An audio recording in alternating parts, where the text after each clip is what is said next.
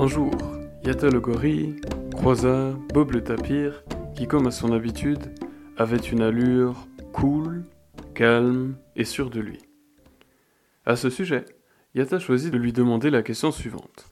Et lui dit Bob, comment fais-tu pour avoir constamment l'air si décontracté?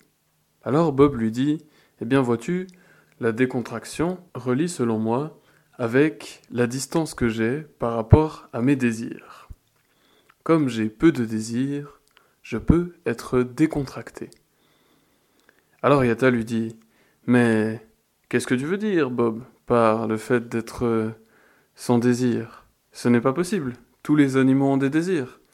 Comment peux-tu dire que tu n'as pas de désir ou que tu as de la distance par rapport à tes désirs? Alors Bob lui dit eh bien, Yata, c'est simple. Ce n'est pas tout à fait que je n'ai pas de désir. C'est simplement que, comme je ne m'attache pas trop à la différence entre le bien et le mal, que je ne suis pas excessivement mes passions, je peux ainsi éviter de consumer mon corps trop rapidement. De la même façon, j'évite de nourrir excessivement l'amour et la haine que je peux éprouver, je suis ma nature et j'évite de forcer la vie. C'est cela que j'entends par le fait de ne pas avoir trop de sentiments. C'est plutôt une question d'attitude qu'une question d'état.